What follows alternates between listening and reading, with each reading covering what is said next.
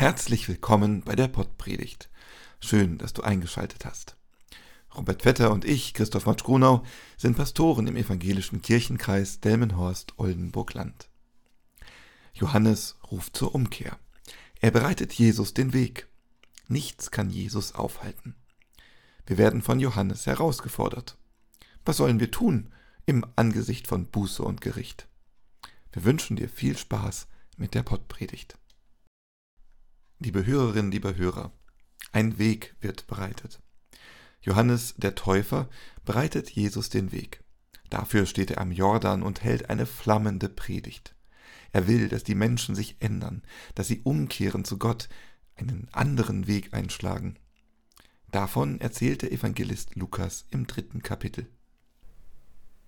Es geschah das Wort Gottes zu Johannes, dem Sohn des Zacharias in der Wüste. Und er kam in die ganze Gegend um den Jordan und predigte die Taufe der Buße zur Vergebung der Sünden, wie geschrieben steht im Buch der Reden des Propheten Jesaja. Es ist eine Stimme eines Predigers in der Wüste, bereitet den Weg des Herrn und macht seine Steige eben. Alle Täler sollen erhöht werden und alle Berge und Hügel sollen erniedrigt werden. Und was krumm ist, soll gerade werden, und was uneben ist, soll ebener Weg werden, und alle Menschen werden den Heiland Gottes sehen. Da sprach Johannes zu der Menge, die hinausging, um sich von ihm taufen zu lassen, Ihr Schlangenbrut, wer hat denn euch gewiss gemacht, dass ihr dem zukünftigen Zorn entrinnen werdet? Seht zu, bringt rechtschaffene Früchte der Buße und nehmt euch nicht vor zu sagen, wir haben Abraham zum Vater. Denn ich sage euch, Gott kann dem Abraham aus diesen Steinen Kinder erwecken. Es ist schon die Axt den Bäumen an die Wurzel gelegt. Jeder Baum, der nicht gute Frucht bringt, wird abgehauen und ins Feuer geworfen. Und die Menge fragte ihn und sprach, Was sollen wir denn tun? Er antwortete und sprach zu ihnen, Wer zwei Hemden hat, der gebe dem, der keines hat. Und wer zu essen hat, tue ebenso. Es kamen auch die Zöllner, um sich taufen zu lassen, und sprachen zu ihm, Meister, was sollen denn wir tun? Er sprach zu ihnen, Fordert nicht mehr, als euch vorgeschrieben ist. Da fragten ihn auch die Soldaten und sprachen, Was sollen denn wir tun? Und er sprach zu ihnen, Tut niemandem Gewalt oder Unrecht und lasst euch genügen an eurem Sold. Liebe Hörerinnen, lieber Hörer, Johannes geht mit den vielen Menschen, die zu ihm kommen, nicht zimperlich um. Er sagt ihnen ins Gesicht, was er von ihnen hält. Ihr Schlangenbrut. Das ist keine Begrüßung, die man jemandem sagen sollte, der den weiten Weg in die Wüste auf sich genommen hat. Seine Zuhörer stört das aber offensichtlich nicht. Gebannt hören sie den Worten des Johannes zu. Er predigt ihnen das kommende Gericht. Er redet von Buße und guten Früchten und schlechten Bäumen, die ins Feuer geworfen werden. Johannes lässt keine Ausrede gelten. Die, die ihm zuhören, können sich nicht auf ihren Vorfahren Abraham berufen, diesen die Arbeit machen lassen. Johannes fordert die Menschen heraus. Tut Buße, kehrt um, ändert euren Weg. Johannes meint es mit dem Gericht sehr ernst. Doch er meint es auch sehr gut mit den Leuten, die zu ihm gekommen sind, denn er predigt von dem Kommen des Herrn, von Jesus Christus. Er weiß, dass die Menschen, die zu ihm gekommen sind, auf die Gnade Jesu angewiesen sind. Er will ihnen eine Chance geben. Sie sollen ihre Wahrnehmung ändern und durch die Taufe einen neuen Weg folgen, nämlich dem, den Jesus vorgibt. Die Menschen, die zu Johannes gekommen sind, spüren das. Sie wollen die Chance nutzen. Doch wie kann das gelingen? Sie fragen, was sollen wir denn tun? Johannes sagt, tut Buße. Aber was ist Buße überhaupt? Es gibt verschiedene Auffassungen darüber, was Buße ist.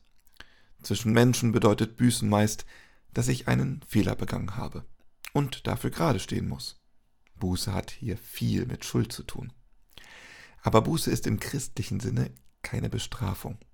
Ich entscheide mich aus freiem Willen, Buße zu leisten, mich meiner Schuld zu stellen. Ich tue es aus meinem Glauben heraus. Vielleicht habe ich jemandem Unrecht getan, Regeln verletzt, Gebote gebrochen.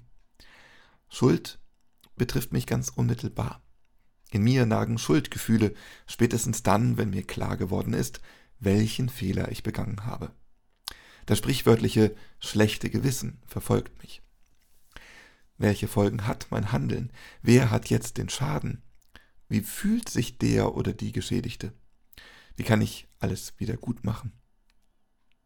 Soll ich barfuß einen Pilgerweg laufen oder abends auf mein Stück Schokolade verzichten? Nein, mit sinnlosen Strafen, die ich mir selbst zufüge, tue ich keine Buße. Buße ist kein Automatismus. Ich kann eine Schuld nicht begleichen, wenn ich versuche, dem eigentlichen Problem aus dem Weg zu gehen. Meine Schuld habe ich bei einem konkreten Gegenüber. Ich kann meine Schuld nicht damit verringern, indem ich an einer willkürlich anderen Stelle versuche, Buße zu leisten. Ich muss auf den Menschen, dem ich wehgetan habe, zugehen. Gemeinsam mit ihm eine Lösung suchen, einen Ausgleich schaffen. Aber ist das so einfach? Nein, zuerst muss ich erst einmal über meinen eigenen Schatten springen. Wie oft ist es verletzter Stolz, der mich daran hindert, meine Schuld einzugestehen. Der andere war es. Sie hat mich provoziert. Ich habe doch recht. Warum soll denn ich um Entschuldigung bitten? Solche Sätze gehen mir durch den Kopf. Mir fallen viele Gründe ein, warum sich der andere zuerst entschuldigen sollte.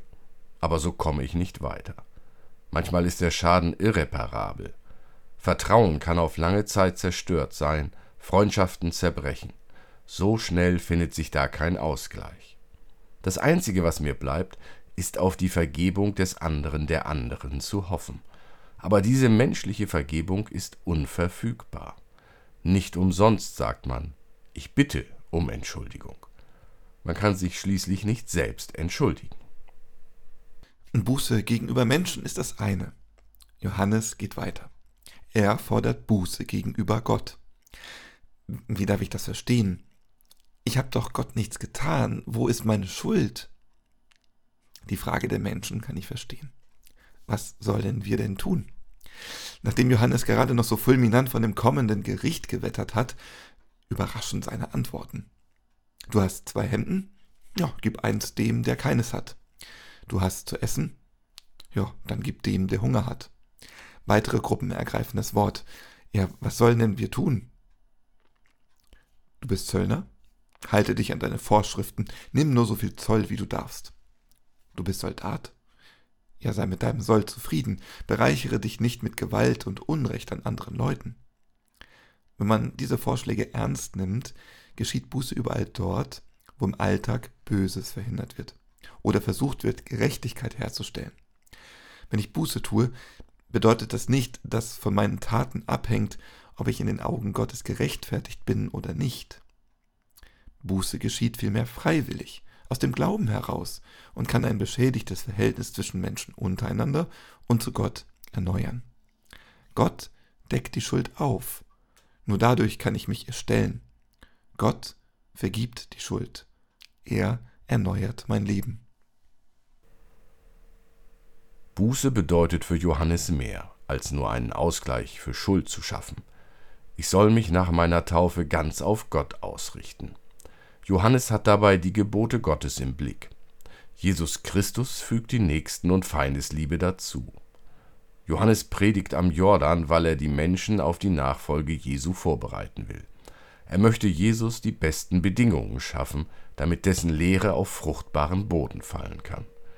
Die Predigt des Johannes lässt mich mein eigenes Handeln hinterfragen.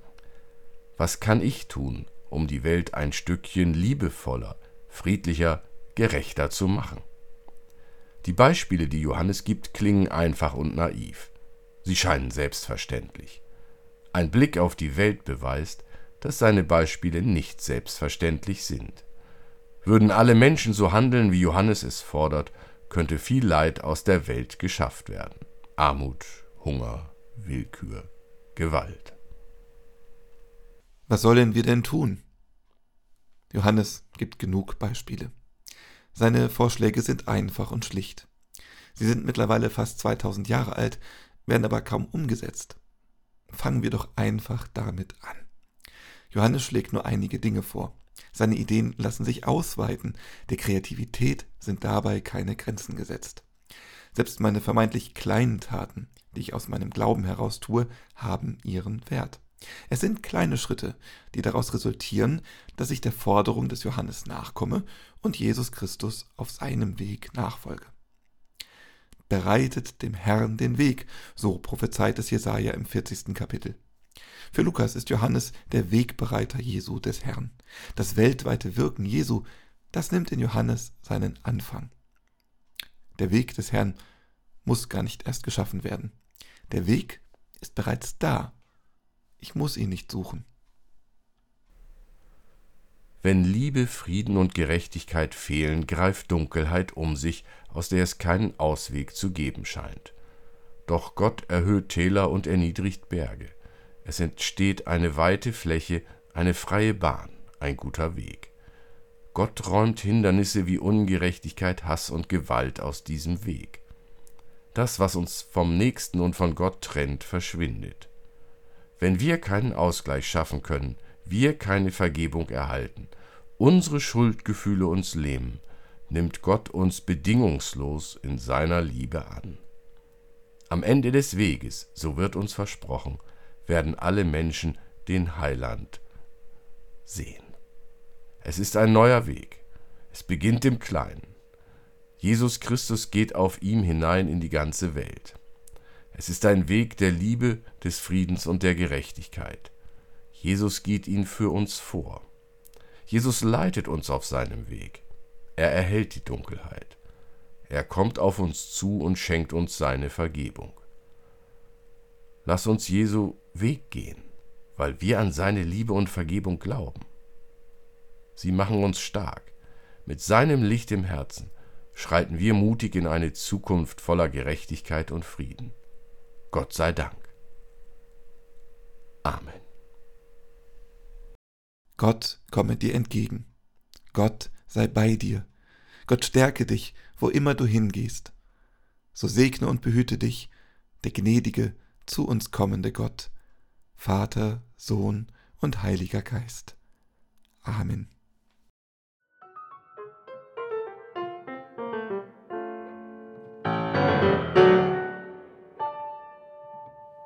Dieser Podcast ist ein Angebot des evangelisch-lutherischen Kirchenkreises Delmenhorst-Oldenburg-Land.